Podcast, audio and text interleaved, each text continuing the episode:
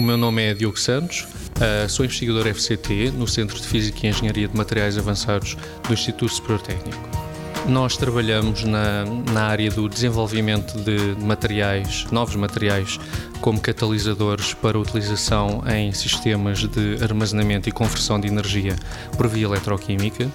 Para além de, do desenvolvimento de materiais para, para a energia, uh, o nosso grupo tem também uh, diversas abordagens de utilização de processos eletroquímicos para melhoria de processos industriais, temos atualmente dois projetos Portugal 2020 em curso com a Navigator e com a Cecil. Uh, no caso da Navigator Company, estamos a implementar um processo eletroquímico que permitirá uh, valorizar um subproduto que origina do cozimento da pasta de papel.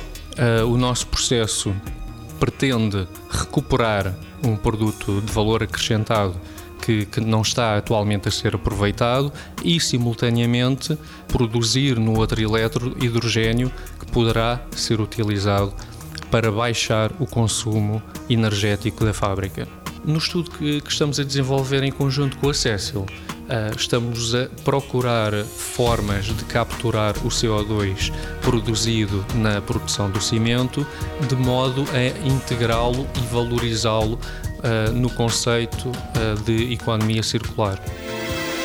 90 Segundos de Ciência é uma produção conjunta da Antena 1, ITQB e FCSH da Universidade Nova de Lisboa, com o apoio da Nova Artis e Santander Universidades.